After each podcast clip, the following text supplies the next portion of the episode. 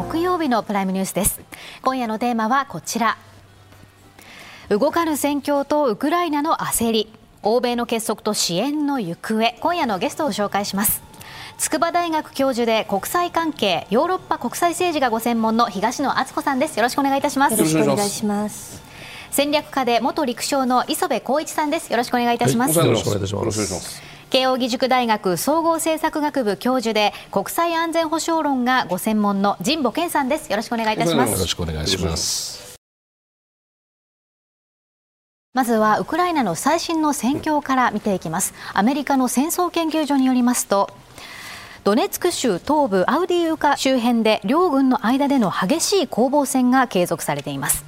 一方南部ヘルソン州ではウクライナ軍がドニプロ川渡河作戦を継続。水陸両用の装甲車両を使用し警歩兵大隊が大規模作戦を展開中ということなんですがまず東野さんウクライナの反転攻勢は現在膠着しているというふうにご覧になりますか？はい、あの膠着していると言わざるを得ないと思いますね。うん、あのこれはそのまあ非常に日本でも大きな話題になったそのエコノミストに氏に掲載されたゼルジニジのインタビュー、うんはい、そこでもですね、うん、あのまあ両者のあの戦力が全く拮抗してしまっているためにですね、うん、あのもう人事戦に移行してしまっているともうなかなか状況を動かすことができないというふうに言っていますので、うん、まあ、これは膠着と言っていいんだと思います。ただあの、まあ、ザルジニ氏の意見がですね、あのこう掲載されるとあのあっという間にもうこれはもう負けが決まったんだとかですね、はい、もうあのあの相当悲観的なことばかりがこう取り上げられるようにもなっているんですけれども、うん、私はこれはこの世の終わりとしてザルジニが出したのではなく、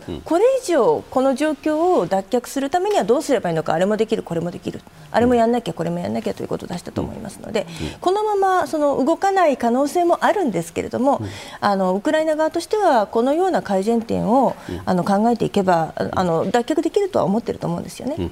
磯部さんはどのようにご覧になりますか？はい、膠着しているのは間違いないと思うんですよね。でやっぱり1年と10か月の戦いの末にだんだんやっぱりロシアのやっぱり国力の差っていうんですか、ウクライナと人口でまあ3倍それから GDP でも7倍というロシアのやっぱり国力これがやっぱりじわじわ効いてきてで現在戦線が膠着した状態になっているんだろうというふうに思います。そしてこの1か月、欧米の関心が中東に向けられているこの状況にゼレンスキー大統領の焦りや苛立ちが見られるんですね。こちら見ていきます。4日の会見でウクライナは脇に追いやられていると発言、同じく4日アメリカ「タイム」誌はゼレンスキー大統領の誰も私のようには我々の勝利を信じていない。同盟国にその信念を植え付けるにはすべての力とエネルギーが必要という発言を伝えた上で大統領は疲れている。時には短期になる。支援国の援助がしぼむことを心配している。とこのように指摘をしています。東野さん、ウクライナは本当に脇に追いやられているんでしょうか？あの特にヨーロッパの状況を考えると、うん、中心中の中心ではなくなっているんだろうと思うんですよね。ただ、この脇に追いやられているというふうにあの言うのも若干言い過ぎで、あの中東の問題とウクライナの問題、両方大事なんだという認識だと思うんですよね。なので、自分が完全な主役、まあ、あの戦争のあの被害者ですね、はい、主役という言い方もおかしいんですけれども、あの関心の中心ではないかもしれないけれども、うん、あのしかし、まあ、援助を続けてほしいというような言い方をこのような、あの表現で表したんだろうと思います。ただ東野さんそのヨーロッパという国から立場から見たときに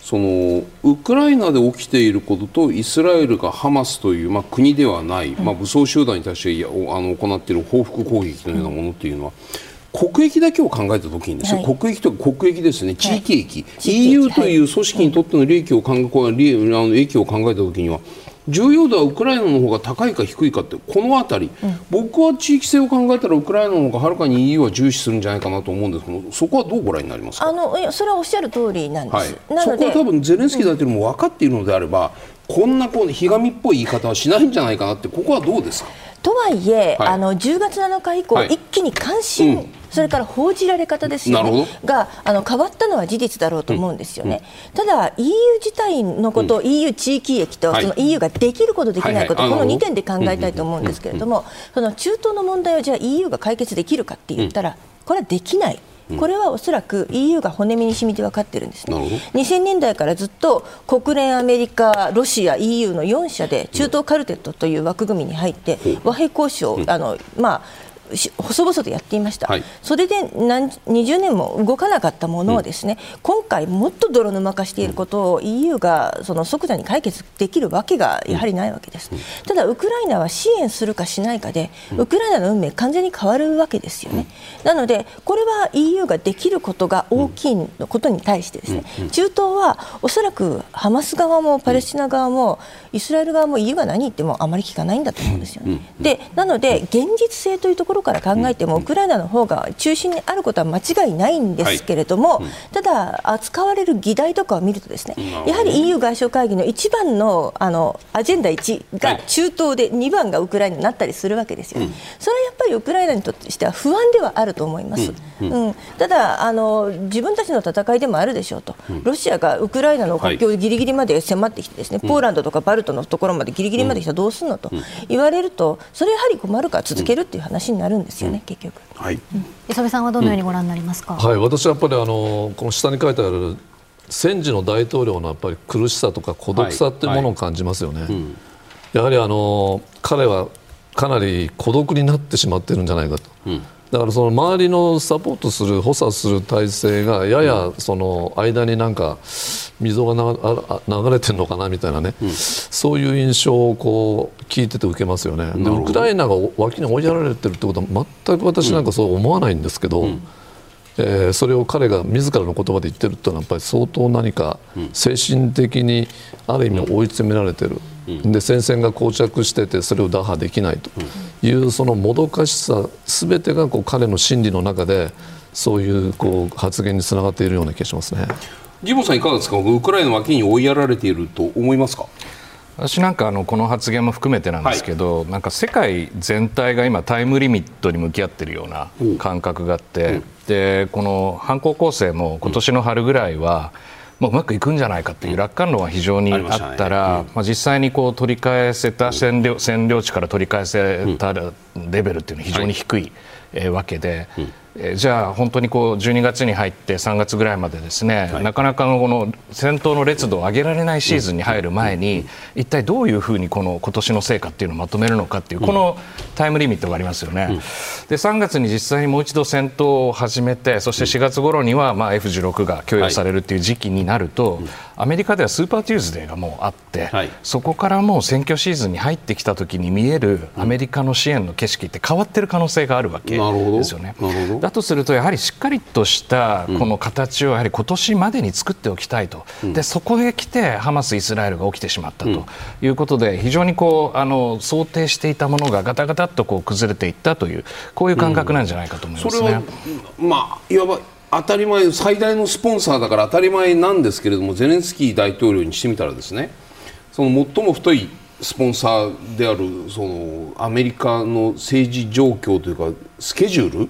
これ極めて気にしながらまさに今言われたみたいにスーパーチューズデー過ぎたらアメリカはもう内政はもう大統領選挙一色になっていくよと。何かが起こ起ころうともなかなかこっち振り向いてくれないかもしれない。中で足の引っ張り合いが始まったらじゃあウクライナにお金まいてる場合じゃないというような世論がぐっと舵を切ったらもうこっちずっと見てくれないもう来年再来年か。の選挙まではなと結果が出るまでは新政権発足まではもしかしたら別の政権が発足したらずっと振り向いてくれないかもしれないという。そんな恐怖と今向き合ってる。そういう意味で。あのその通りだと思います、はい。しかも今年中にいろいろな形で新規予算みたいな、緊急予算みたいなのを成立させたいアメリカが、政府を閉鎖されるかもしれないといった、まあ、ここのつなぎ予算でようやく持っているという状況なので、バイデン大統領はまさにこう脇に追いやられているということを見せないために、ウクライナもイスラエルも、まあ、そしてあのアジア太平洋、はい。インド太平洋に関しても、緊急予算全体で仕上げていくって言ったんですけれども、まあ、それがあのパッケージとして成立する見通しはほぼないという、こういう状況ですよね。アメリカのいそれは来年に入ったら選挙戦が加熱したらば本本格的本格化したらばそうなるだろうという気もするんです。現状においてもうすでにウクライナは3番手4番手ぐらいのアジェンダにもなってると思いますか？あの少なくとも共和党が今、下はい。院で、あの多数を占めている中で、共和党の保守派が、うん、まあ、まさにこのキャスティングボートを握っちゃってるわけですよね、われわれが反対したら全部止めるぞと、はい。うん、そうするとその反対したらという声の中に、うん、ウクライナには支援するべきではないという強い声が含まれているというところが問題だと思いますね。ここからはもともと来年3月に予定されていたウクライナ大統領選をめぐる動きについて見ていきます、ウクライナ大統領選挙は来年3月に行われる予定でしたが戒厳令下の選挙は禁じると国内法で規定されています。でこのウクライナの大統領選について欧米からはこのような声が出ています。5月欧州評議会の幹部は自由で公正な選挙を行わなければならない。8月アメリカ共和党のグラム上院議員は攻撃にさらされていても自由で公正な選挙を望む、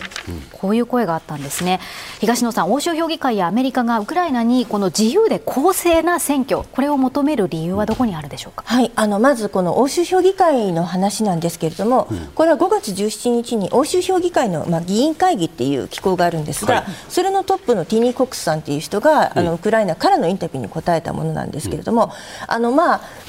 自由で公正な選挙を行わなければならないとは言いました、言いましたけれども、はいはい、でもな大々前提として、戒厳令下で選挙できないことはよくよく分かってますと、で私たちは選挙やれっていう立場にありませんと、それはウクライナの法律の方が上だからですということは、何べも何べも言っているので、はい、その法律上の制約があることは十分分かった上での発言です。ただあの、じゃあなんでこんなことを言うかというと、ウクライナはロシアと違って欧州評議会のメンバーでしょと。あの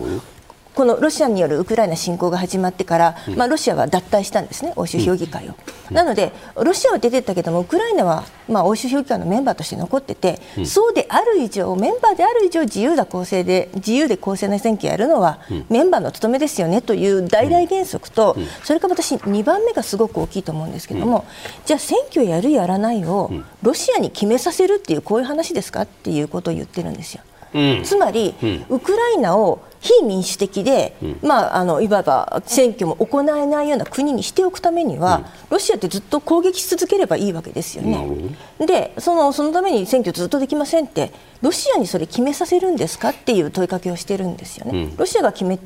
でいいものでは全然ないでしょうと。でまさにまあここのところなんだと思うんですよね。ロシアに攻撃されている。そしてまあつい最近もウクライナ戒厳令を延長したので、はい、まあできないはできないんですよ。なんだけれどもだからといってロシアのせいにしてずっと選挙できないというのもどうですかねとこういう発言なんです、うん、これでもその東野さんその理屈立ては分かるんですけど、うん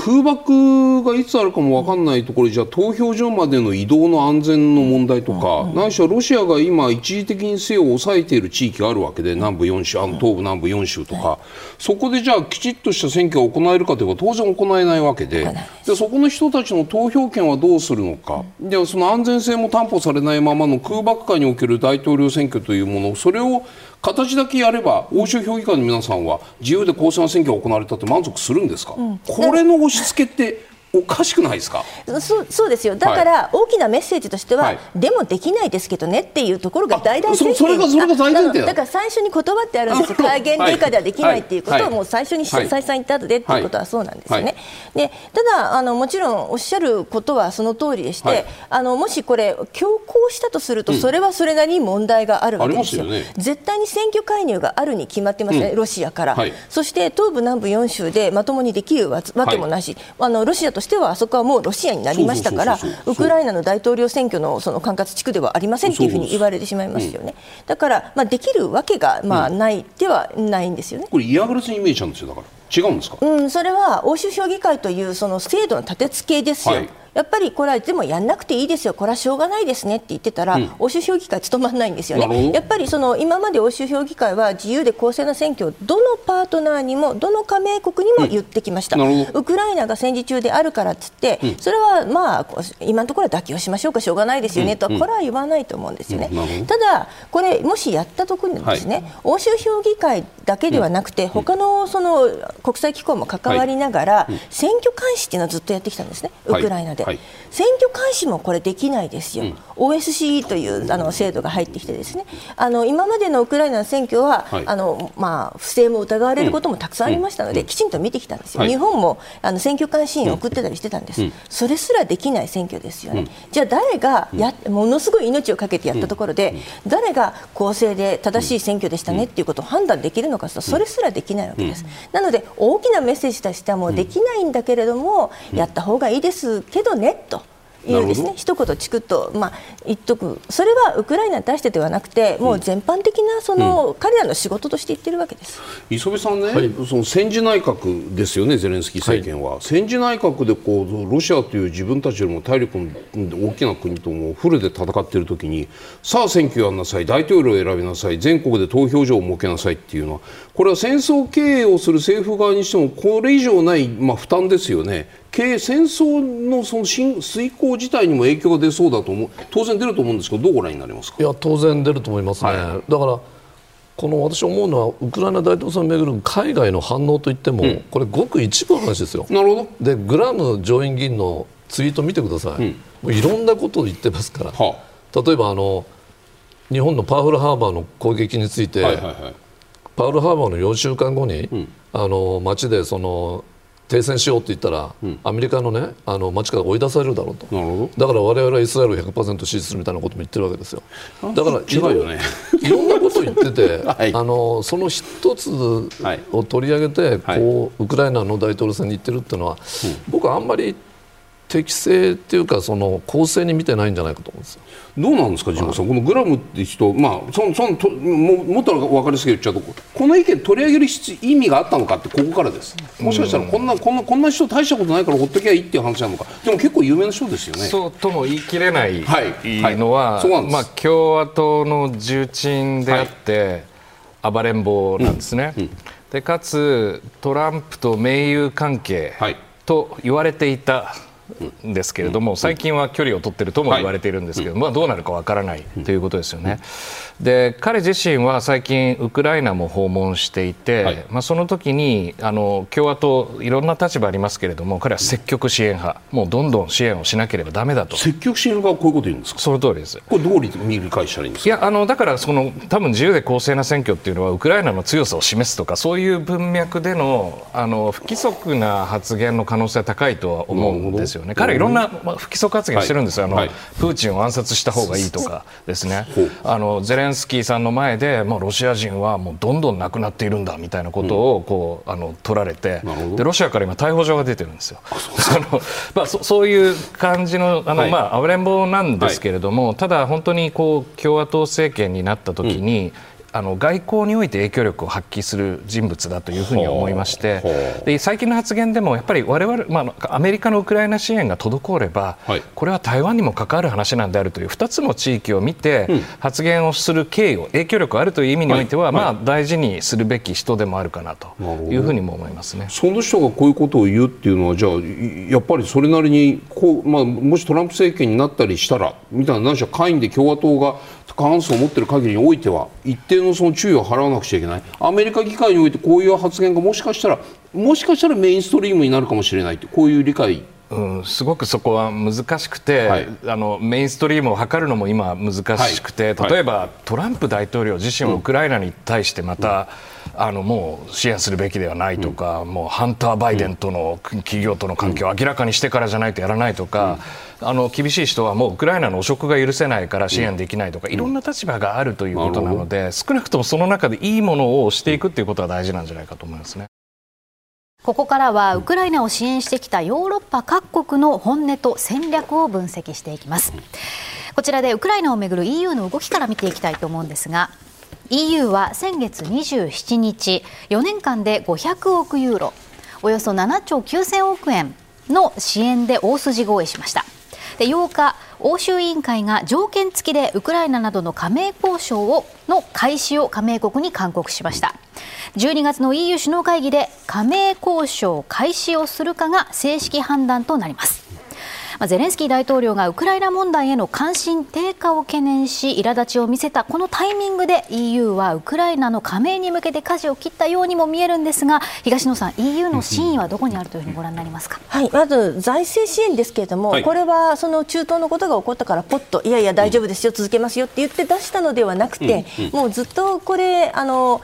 中中長期的なコミットメントをどうするかという議題はずっと話し合われてきたので、まあ、規定路線通りだということです、うん、何か外部の出来事、例えば中東があっても、あのそれはあまり関係ないんだということなんですね。であの大きな出来事としては、あの昨日の欧州委員会の発表でして、はい、あの加盟交渉の開始勧告だったんですね。うん、であのこれ、ウクライナが加盟交渉を開始するための条件を満たさないとまずいけなくて、うん、でそれを満たしたら加盟交渉、ただ加盟交渉の間にですね、ものすごくたくさんの35にわたる領域の改革をしなきゃいけなくて、それが全部できたら加盟できますという話です。なので、スタートに立てるかどうかっていう勧告なんですけれども、これはまだ完全に宿題終わってないというメッセージは欧州委員会は出しているんですね。ただ、まあ、9割方はできたと思うので、あの12月に判断しましょうと、うん、でその上で3月にですね、うん、あのその宿題終わったかどうかということを改めて報告書で、はい、あの皆さんにお知らせしますとこのように言ってるんですね。うん、そうなんです。なので私はこの12月の首脳会議では、はい、厳密にはですね交渉開始の正式判断にはならず、はい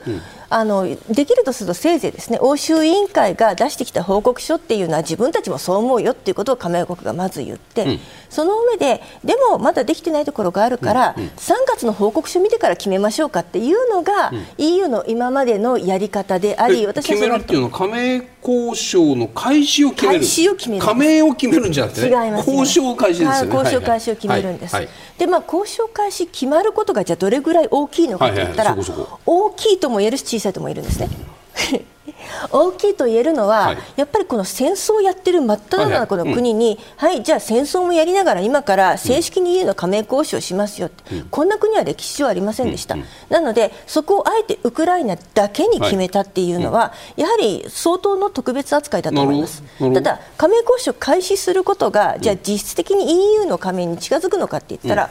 例えばトルコだったら2005年セルビアとかモンテネグロだったら2012年とか14年とかからずっと加盟交渉しているんですよ。まだ交渉中？まだ交渉中なんですよね。だから交渉始ま平均平均何年で加盟できるとかなんかあるんですか？えー、ですね、あのかつて、はい、その冷戦が終わった時にですね、はい。はい、そのフィンランドとか、うん、あのあのスウェーデンが加盟した時はすごく短かったんで、本当にものの数年だったんですね。でところが旧共産圏の国、ポーランドとかハンガリーだと、あのまあ非常に優秀な移行諸国だと言われながらも、うん、7、8、9年かかっているんですね。ごめんなさい、これね、うん、出すか出さないかずっと迷ってたんだけど、出してくださいこれ条件がなんかもう難しすぎて、はい、これがでも加盟条件そう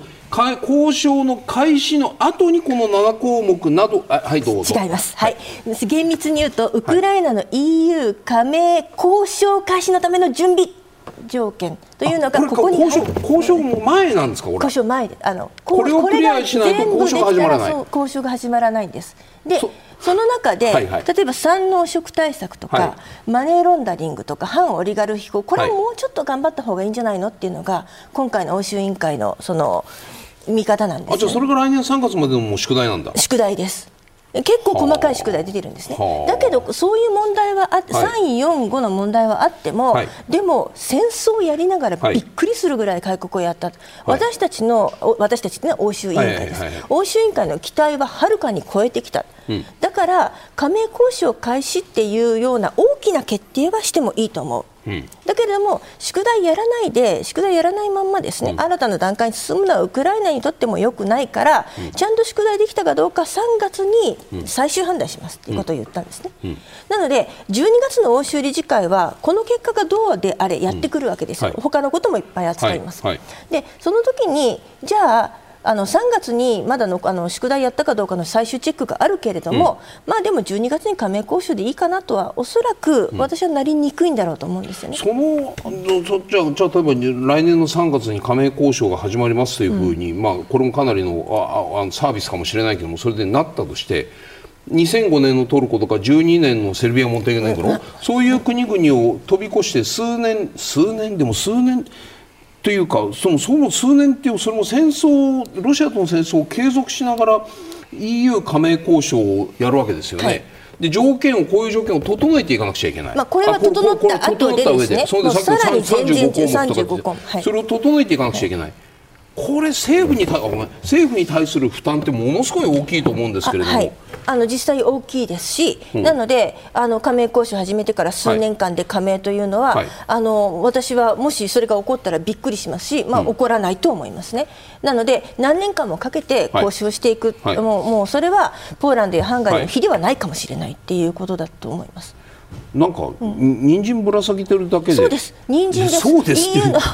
EU のかわいそうじゃない。かわいそうって言っちゃいけないの。これに希望をつないで頑張りなさいっていう話ですか？そのそういうことです。あの加盟交渉を始めたというスタート地点に立てたっていうことは、はい、例えば今回の報告書でですねジョージアなんかは、加盟候補国としての地位をやっともらえたんですよ、うんうん、まあ、あのこういう条件を整えば正式加盟交渉できますっていう話でもなく、まあ、あの最終的には EU に入るための資格はありますよねっていうことがようやく確認されたんですよね。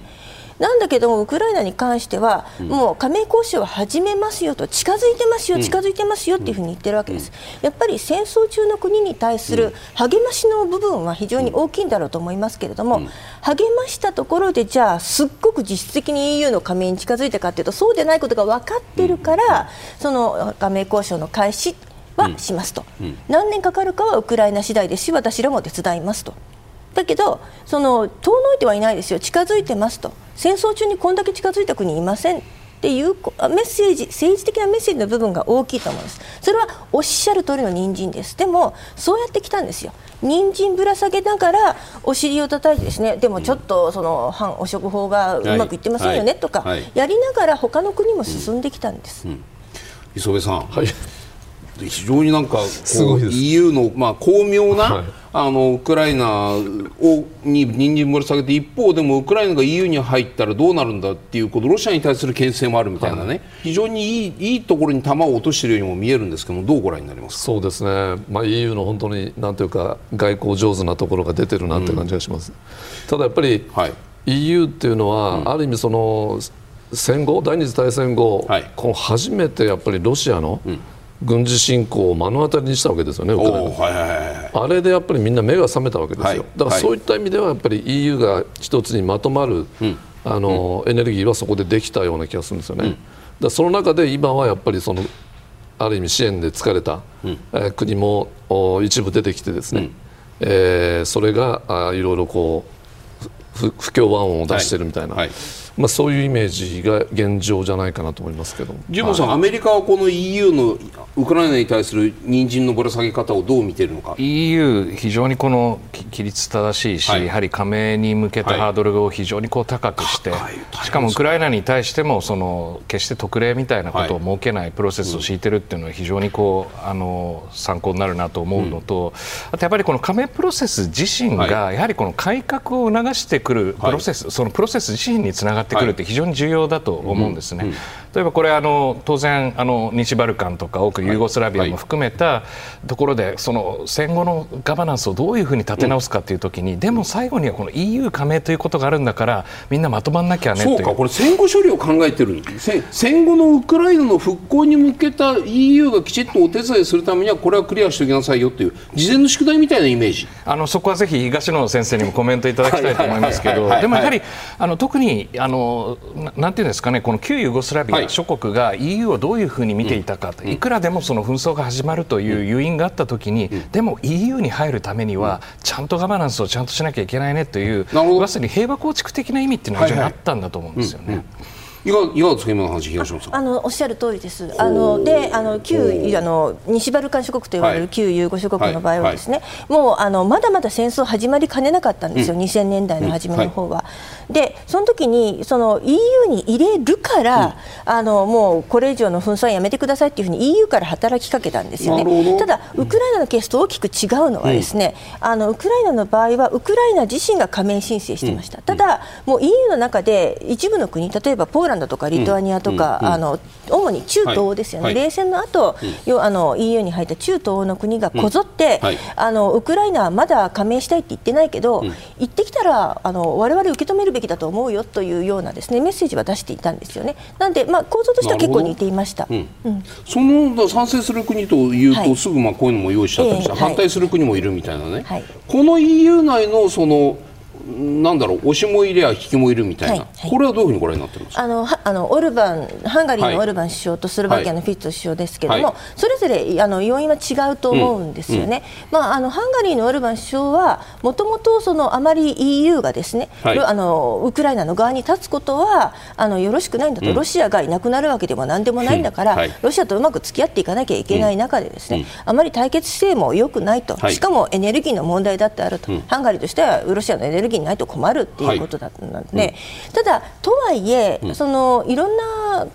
その制裁ですね、はい、今までの11時にわたる制裁とか、うん、今までの支援パッケージ、なんだかんだ言ってハンガリー全部飲んできたのは、ですね、うんうん、やっぱりハンガリーも EU からの補助金を受けながら、ですねあの生きていかなければならない、そしてハンガリーは EU やめる気はないんです、イギリスと違うんですよ。ね。なので、結局 EU の中で折り合っていくためには、しぶしぶ飲まなきゃいけないんだということなんですね。で今回その、まあ、おそらくそのハンガリーもですね、あのウクライナの EU 加盟についてはぶつぶつ言うかもしれないんですけど、それは例えばロシアを刺激するとかですね、はい、言いかねないんですね、うん、ただこれ面白いのはロシア、うん、昨日からですね、この欧州委員会の報告書出て、もうそろそろそろ時間経ってるんですけど、これはけしからんとか言ってないんですよ。ね NATO と違うんですよ。NATO だったらまあ大騒ぎしたと思いますけれども、あの EU に関しては特に言ってないということはおそらくロシアにとっては EU はかなりどうでもいいんだと思うんですよね。なんでそのどうでもいいと思われている EU までに関して忖度して反対するかというとそれは今度はオルバン首相のですね、政治的リスクが大きすぎるわけですね。あのこれハンガリーが表立って反対したということにやっぱりされたくないというのもあります。ただハンガリーとウクライナ実際に二国家問題も抱えているんですよね。小麦でしたっけ？小麦もあります。何ですか？小麦あのまずはその、ウクライナの穀物、農産物が、ハンガリーとかポーランド、スロバキアの中でダブついてしまう。だからこれは国会に、そのあの穀物とか食料を通してですね、あの発展途上国あ新興諸国に、あの輸出したかったのがですね、できなくなっちゃってて、結果的にその中東の中でダブついちゃってて、これは安い安かろう悪かろうのウクライナ製品がですね、うん。あの市場の中にダブつくのは許せないということで、うん、あのまあ揉めていたんですけれども、はい。はい、それはあんまり大きな話でも、今のところはないと思うんですね。やっぱり最終的に大きな予算の話とか、ロシアの制裁これ以上進めるかどうかとかですね、あの EU にウクライナ入れるかどうかってそういう大きな話に関して、あのやってくると思います。なるほど。はい。で、はい、あごめんなさい。スロバキアに関してはですね、実はこれも深い経緯がありまして、うん、あのこのフィッツ首相って何回も何回もスロバキアで首相をやったんですけれども、うん、その前のあの第1期目のあの政権の時にですね、うん、あの2008年から9年にかけて、はい、ロシア・ウクライナガス戦争っていうのがあってスロバキアにガス入ってこなくなっちゃったんですよね。でその時にフィッツ首相が困り果てて、はい、当時のウクライナのティモシェンコ首相と、はいはいはい、あのロシアのプーチン大統領に会いに行くんですけれども、うん、ティモシェンコ首相からも剣もほろろに扱われて、うん、こんな文句言ってくるってことはロシアの側に立つってことだなみたいなことを言われてですね、うん、プーチン大統領はそれを知ってか知らずか非常にフィッツ首相を温かく迎えてですねあお困りの状況はよくわかりますみたいな、でフィッツさんはもうそのウクライナとはちょっと付き合いきれないと。やはり月あのロシアの方がよく話の分かる人がいるということになってしまったので、なかなかこれ根が深いエネルギー問題な話です、ね、ただ今の話かというと全体としては、e、ウクライナの EU ですよ。NATO じゃなくて、経済連携の方の EU の加盟に関してはおそらくロシアはそれほど激烈な反対もしてこないし EU 内部も本人たちが条件を、まあ、これをクリアして加盟交渉に入っていって35項目クリアすれば何年かかるか分かんないけど、うん、何らかの形で加盟する道はしっかりそこにあるだろう。こういう理解でよろしいですね。ところが EU の中,、ま、EU の中でも邪魔する人結構いるんであこういう国以外にもまだいるんですか？例えばですね、はい、拡大自体が嫌いな国ってあるんですよ。はい、例えば2019年には、もう全部揃いましたっていう北あの北マケドニアとアルバニアという国に対して、もうこれで始めていいよねって言ったらですね、フランスのマクロン大統領が、いやでもやっぱり EU の中の改革も先だよねみたいなことを言い出してですね、完全にこうはしご外しちゃったりした時もあるんですよね。なのでちょっとこれに関しては誰がどのようなロジックを持ってくるかわからないところもあるんですよね。でやっぱりそれはいや今その話しますっていうので他の EU の加盟国とか、EU のそのせあの組織の人々などは結構反対したし、はい、あのメルケル首相もですね、あここの話は今出す話じゃないっていうふうに言ったんですけども、でも全会一致ですからど。んなのが来るかは分からないんですよ。なので、まあ、安心しすぎない方がやっぱりいいっていうこととでもそれでも戦争中の国に加盟交渉を約束したっていうのは大きいっていうことです。ここからはアメリカの本音について見ていきたいと思います。こちらまずはアメリカの最新の世論調査から見ていきます。ウクライナに武器や軍事援助を送るべきかという質問に対して賛成が53%反対47%と出ました。で支持政党別に見てみますと民主党支持者は賛成70%反対が30%一方で共和党支持者で見ますと賛成45%反対は55%こういった結果になりました。神保さんウクライナ支援についてアメリカ社会は今どういった空気感なんでしょうか、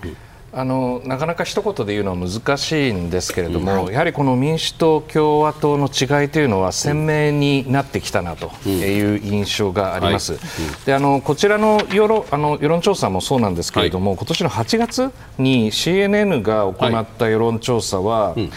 まあ、あのアメリカ議会はウクライナ支援のための追加支援を承認すべきでないという回答が全体で55%になったんですけど反対が55、はい、そう。あのこれあの予算の話ですね。はい。はいで共和党支持者だとこの反対という人が71%だったということで、まあ、相当程度このウクライナに対するこの、えー、いわゆるこの支援の継続終わりの見えない継続に対する、やはりこの支援疲れというものが共和党支持者を中心に多くなっていると、で多分そのいくつかの要因があるんですけれども、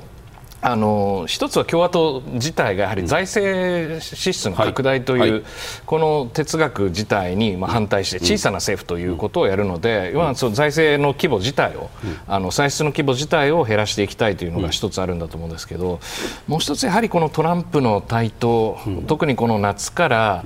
もうほとんど相手がいないぐらい独り勝ちなんですよね、はい、この予備選の巡る状況、はい、党内の競争ですね、はい、そうするとほとんどこのトランプの勝ちが見えたときに、どういう形で彼の議論に乗っていくかっていう議論がやっぱり今、増えてしまって、でそれを追随するやっぱ FOX ニュースをはじめとする、あのメディアもそれを追いかけるという流れが、今年の後半こうできてしまっているっていうのは結構大きいと思うんですね。それって、まあ、共和党内のそのよ候補者レースでトランプさんが今有利であることはまあみんな認めるんだけれども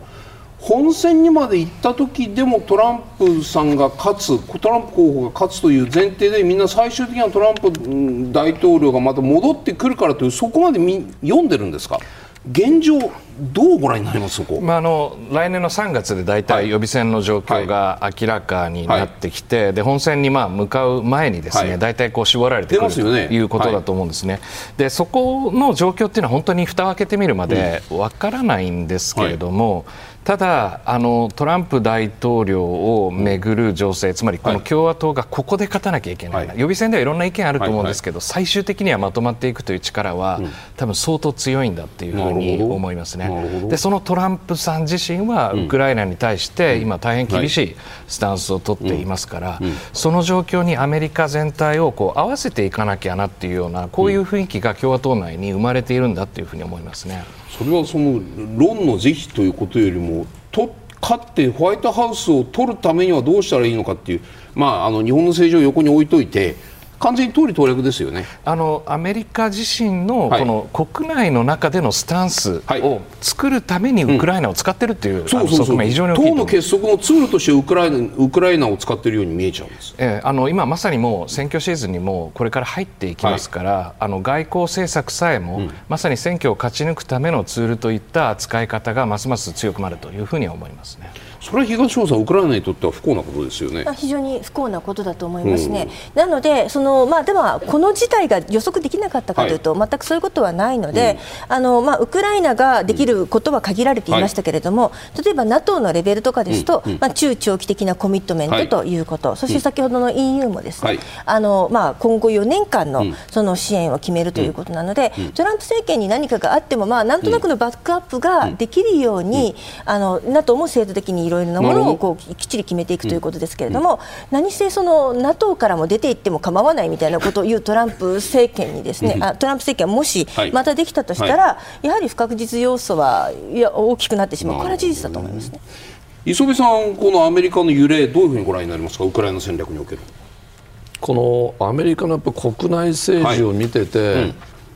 あの今、神保先生おっしゃったようなその共和党の話、それと民主党の話があって、はい、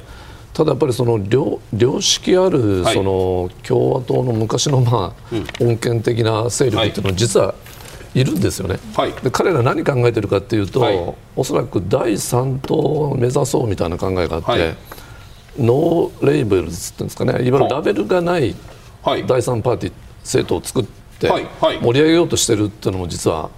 動いてます、でそれはおそらくやっぱりあのトランプ大統領になった場合にやっぱりアメリカの、政治が激しく分断されて、うん、えー、あとはやっぱり同盟国に対する信頼もなくなっちゃうと、はい、欧州との関係も非常に悪くなると、うん、いうことを心配している良識ある人っていうのはかなりいるんですよね。うん、でそういった人がどのようなこう行動にこれから出ていくか、はい、あの大統領選というのは、ま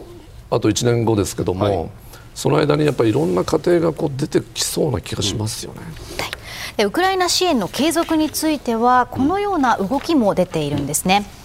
3日アメリカ国防総省はウクライナにおよそ635億円相当の軍事支援を発表しましたが7日アメリカ財務省国防総省国務省のトップらは歳出補正要求の一部としてウクライナ支援に118億ドルおよそ1兆8000億円、この資金を拠出するようにアメリカ議会に要請をしたということなんですね、支援に消極的な勢力もいるという今までのお話あったんですが一方でこういった巨額の支援も準備しているという形なんですよね。神保さんこの支真意はどうご覧になりますか？まずあの最初の4億2500億ドルなんですけれどももともと200億ドル超の要求の中で認められたものということ、非常にこれはごく一部、はい、えー、その中の特定の兵器のその支出に絞った形だということなんですけれども、でまたあのその後あの当然それを盛り返そうと思ってあの補正要求をしているわけですけれども、まあ、これ自身も共和党がしっかりと審査をした過程で合意をしないと、まあ、先に進めることはできないと。しかもその先に進めるためにはいろんな要求をつけて、はい、あの他のアイテムと合わせて取引をしながら決めていくというになるので、はい、まあ、予断を許さないというのが今の状況だと思います。うん、でこうした中で国防省が今、あの書簡を出していて、はい、つまり今あの兵器を送るって大統領権限で配られるのはいわゆる余剰的なその兵器というものは、い、あのいろいろなものをあの通さずに出せることなんですけども、それでもやはり予算枠組みっていうのが必要で、これまであのまさにこう兵器を送るために用意されてきた予算はほとんど枯渇しているという、もうないんですか？こういう状況で追加予算をしないとやはりそのシームレスな形で支援すること自体ができなくなってしまうということを認識してくださいというのがこれがあの国防サイドからのあの要求なんですね。で当然共和党はそれを聞いているんですけれども、うんうん、政治的な駆け引きの中でなかなかそういった正論が通らない状況にあるということだと思います、ね、それは共和党の内部においてはそのそういう財政面からの締め付けによってウクライナ支援が枯渇してもいいんだというところまで共和党内はみんな腹が一致してるんですか？いやあのそんなことはないと思います。ただそれは、はい、あのまさに優先順位の問題だと思うんですね、はい。うん、で当然我々が大統領選挙に勝てば、はい、あのトランプ大統領は24時間で戦争を終わらせると言って、まあ、それは極端な議論にしてもですね、少なくとも共和党が主導となる議会の下では、うん、あのもっとまともな政策になるということを、その中流中道派の方は言いたいわけですけれども、はい、まあ、冒頭に申し上げました通り、うん、今あの非常にこのポーラライゼーションというのが進んでいて、はい、共和党の中にもまたその、まあ、いわゆるこの保守勢力強い保守勢力がいるわけですよね。うん、で極端な議議論をする人たちが、うん、まさに共和党内部でのその意思決定における影響力を持っちゃってるがゆえに下院の議長選挙とかでのあれの話と同じですか、まあ、全くその通りだと思います、まあ、その意見を聞かない限り、共和党としてもポジションを決められないという、これが大きいと思いますよね。それの形でその極端な意見を持つ人たちが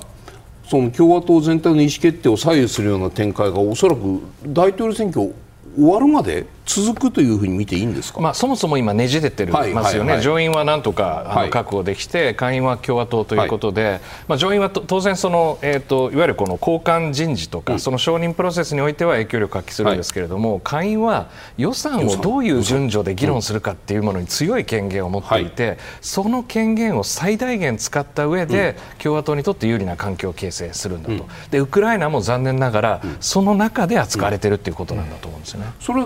なんかこう特に政治目的か政治的にねウクライナ支援というのは削るべきだとかそういうことじゃなくて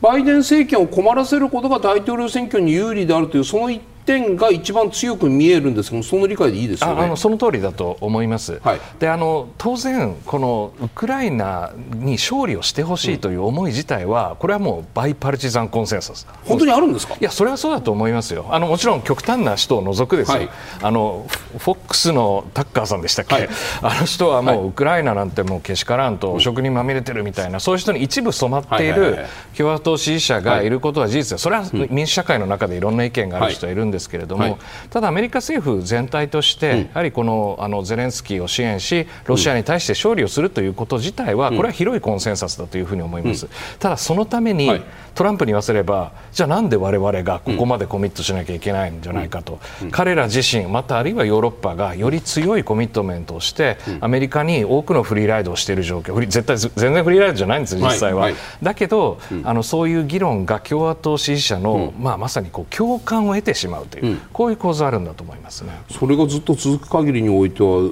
その共和党は会員少なくとも会員の数をレバレッジに使ってねありとあらゆる政策に介入してくるわけじゃないですか。はい。この状況に関して国民アメリカ国民は先ほどの世論調査とか見ていてもそんなに反感を抱いているように見えないアメリカ世論が、ええ、そういうことですよね。あの先ほど磯部さん違う。あの違うあどうぞどうぞ。どうどうなんですか？あのやっぱりアメリカのその、はい。組織の中で、はい、あのどこが一番信頼されてるかっていうのを見ると、はい、これはまあ軍隊が一番ですね、はい、で続いてまあ病院とか、あるいはその教会とかになるんですけど、政治家は一番下なんですよ。なるほど。信頼されてない。信頼されてないんですよ。なるほど。だからあのある意味やっぱり今アメリカのそのかなりこうまあなんていうんですかね、うん、あの さっきから良識あるって言ってますけども、はい。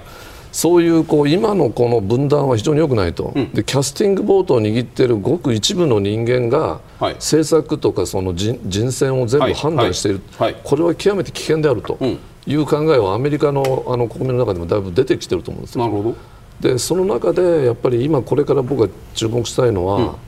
やっぱりその軍人の人たちの発言なんですよ。ほう。これやっぱりマレン党参議長とか、マティス元国防長官とか、ダンフォード、元党産議長とか、彼らの意見について言えばですね、うん、彼らがもし明確に何かを言えば、うん、アメリカの国民はね結構聞くような気がしますよ。というのはやっぱり軍人というものに対する、うん、まあなんていうんですかね、リスペクトですよね。信頼性ですよね。あるんですよね。はいはいはい、だからいろんなところで例えばあの、この前ミリー党産議長が、あの最後にスピーチされましたよね。あの辞任するときに、はい、党産議長。はい。で彼がやっぱり言ったのはその今の政治を見て分断されているのに対して非常にやっぱりあの危機感を持っているというようなことで、あの議会に対してやっぱ文句言ってるんですよね、はい、あれを聞いた時は私はこれは日本だとちょっと倒幕長がその議会国会に対して言うということはほとんど考えられませんから、うん、やっぱりその辺のそのアメリカにおけるあの軍人の人たちの、うんこれから発言についてもよく注目していかなきゃいけないと思うんですよね。今の点はいかがですか？神保さんもその通りだとお感じになりますか？あのその通りだと思います。あのこう政権が変わったとしても、はい、軍はその良識あるアメリカというものを支える、はい、まあ一つのインスティテューションであるという、うん、そこを大事にしようというのはその通りだと思うんですね。うんうん、ただこれがまさにこの代表を決める大統領選、はい、予備選の構造そのものが、この良識ある中道派を選ぶシステムに今なってない。で予備選をそもそも勝ち抜くためには、自分がいかにエクストリームであるかということを証明して、その層を取り入れていかないと、共和党も勝てないし、実は民主党も左派で勝てない。そうすると出てくる人というものが、はい、なんでこの人が勝ち残っちゃったんだろうっていう人にならざるを得ないし、うん、まあ、民主党に関して言うと、バイデンさんというのは、うん、まさに消去法的に、はい、本当に積極的にこの人を支持するって人は、うん、もっとやっぱり年齢的に若い人であって、でその人が、あの良きアメリカのリベラルを支えていくみたいな、あれば、まあ、本当の良識まさに民主党の良識派そういう人を推したわけですけれども、はい。はい、そういう人が今勝てる人がいないという、うん、これが今のアメリカの非常に不幸な状況だとは思いますね。今の話を伺ってるとじゃあどっちが勝ってもですよ。来年から始まる来年のさらに本格本格化する大統領選挙でどちらが勝ってもやはりウクライナに対する支援っていうのはこう今までとは違う形になる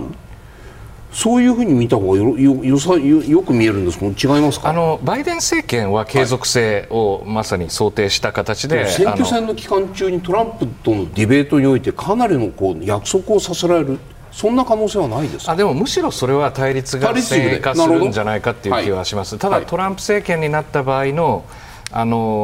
大きな変化っていうのが起こる可能性には準備する必要があると思います、はい、でしかも、はい、今、良識ある方は、はい、トランプ政権にはほとんど入らないんじゃないかって思うんですよね、うん。うん、で最初の政権でもノートランプレターを書いてみんな排除されましたけども、このトランプ政権の4年間でさらに多くの人が離れていったということを考えると、うん、じゃあ本当に外交、財政、経済の専門家が集まって政権が運営できる体制になるかというとかなり悲観的だと思いますね。さて昨日東京で行われた G7 外相会合後の共同声明では、ウクライナ紛争についてイスラエルとガザの問題に続く2番目の項目に位置づけられていました。その内容を見ていきます。ウクライナの戦いを支援する約束は揺るがない、ロシアの即時完全撤退を要求、ウクライナの復興を支援ウクライナの改革を評価、支援する、こういった内容でした、まず東野さん、G7 外相声明のウクライナ問題への言及、これはどうご覧になりますか、はい、あのウクライナとしては、私もさっきあの EU 外相会議の、はい、あの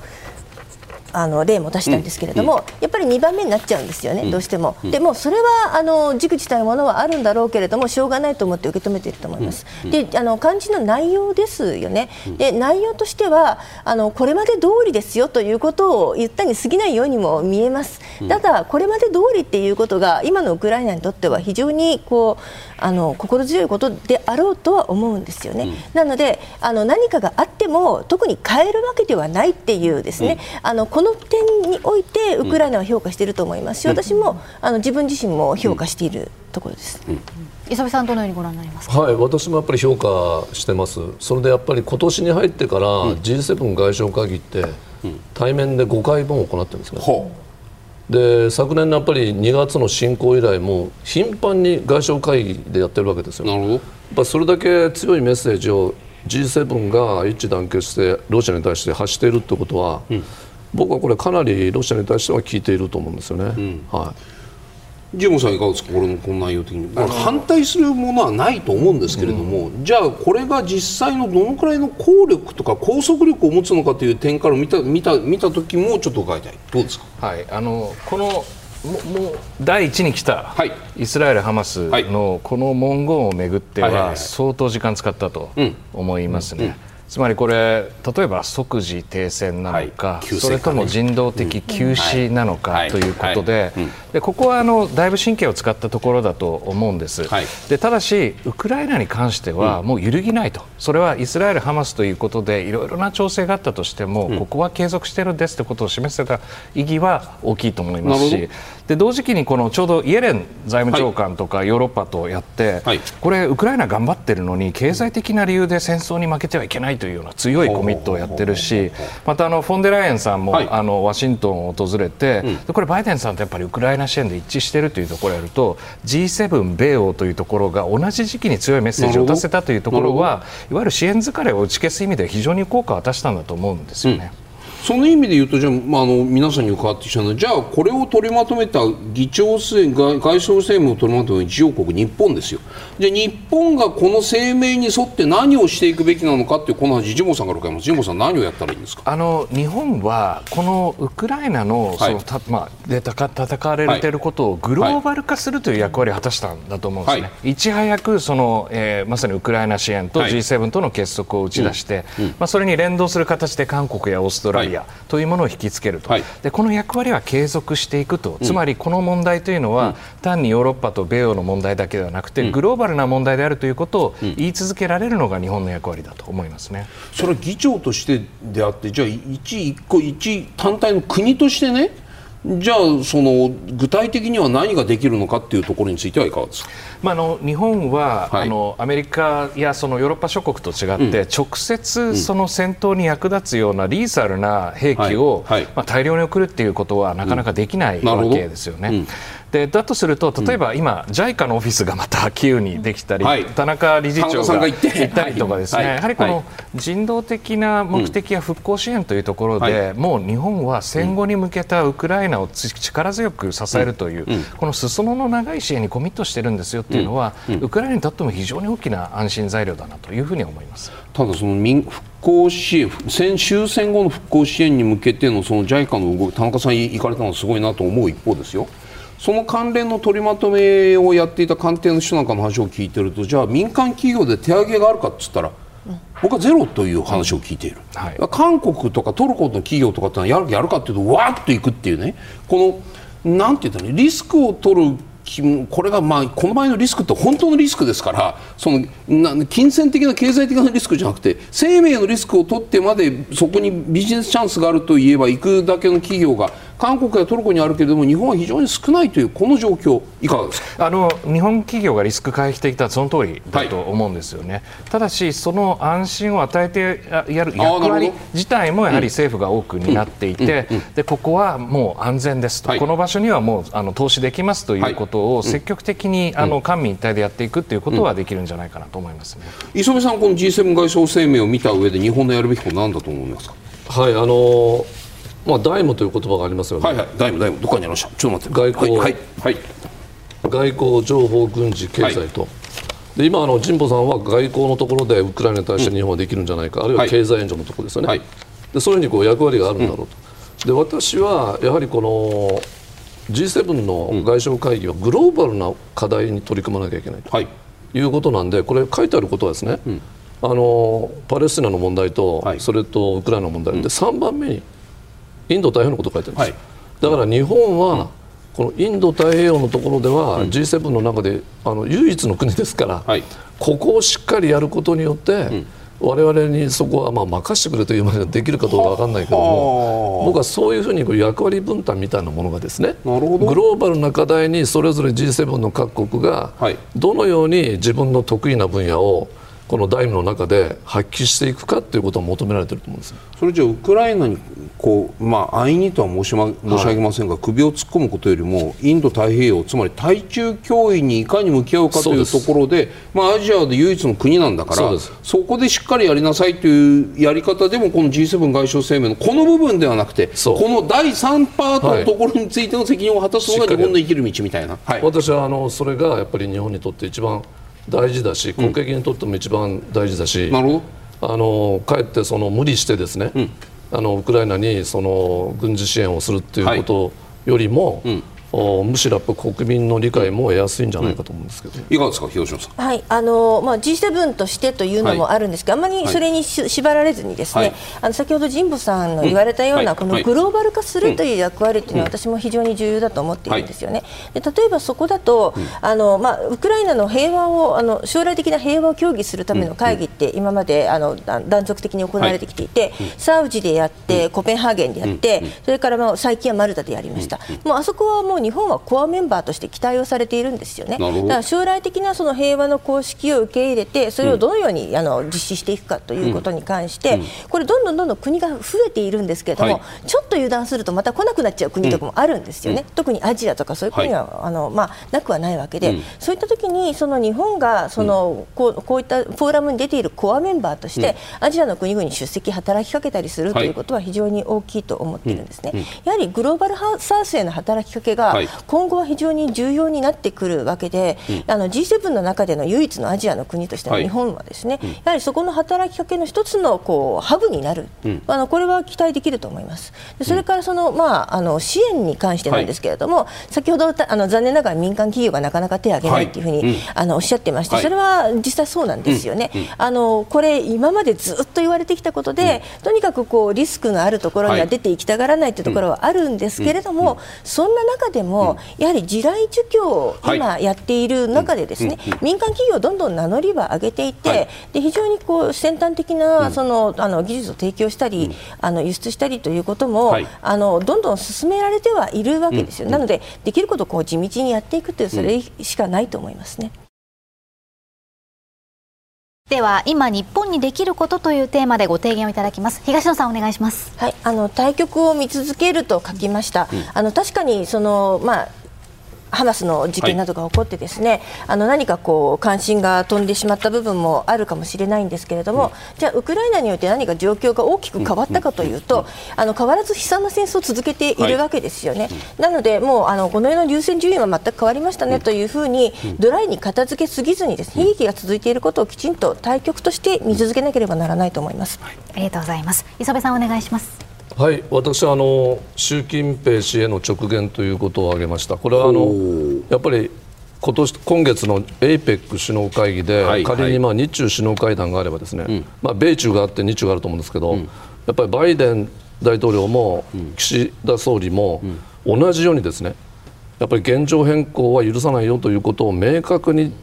直接習近平氏に伝えることは僕は非常に大事だと思うんですね、はい、抑止という観点で。神保さんお願いします。はい、あの私は異なる三正面に備えるって書いたんですけれども、日本の国家安保戦略は中国、北朝鮮、ロシアという三正面。はい。はいで今、アメリカが向き合っているのはウクライナ、ガザそしてまあ米中とはい。はい、で米中は本来だったら今 A 面 B 面って言わないんですよね。A 面だったのが、はい、まさに、まあ、あのまさに A 面っていうのはその、はい、えー、まさにウクライナとそのガザになっていると、うん、でここでもう一度やはり我々にとっての中国というものがどういう意味を持つのかということを捉え直すというのが非常に重要だなと思います。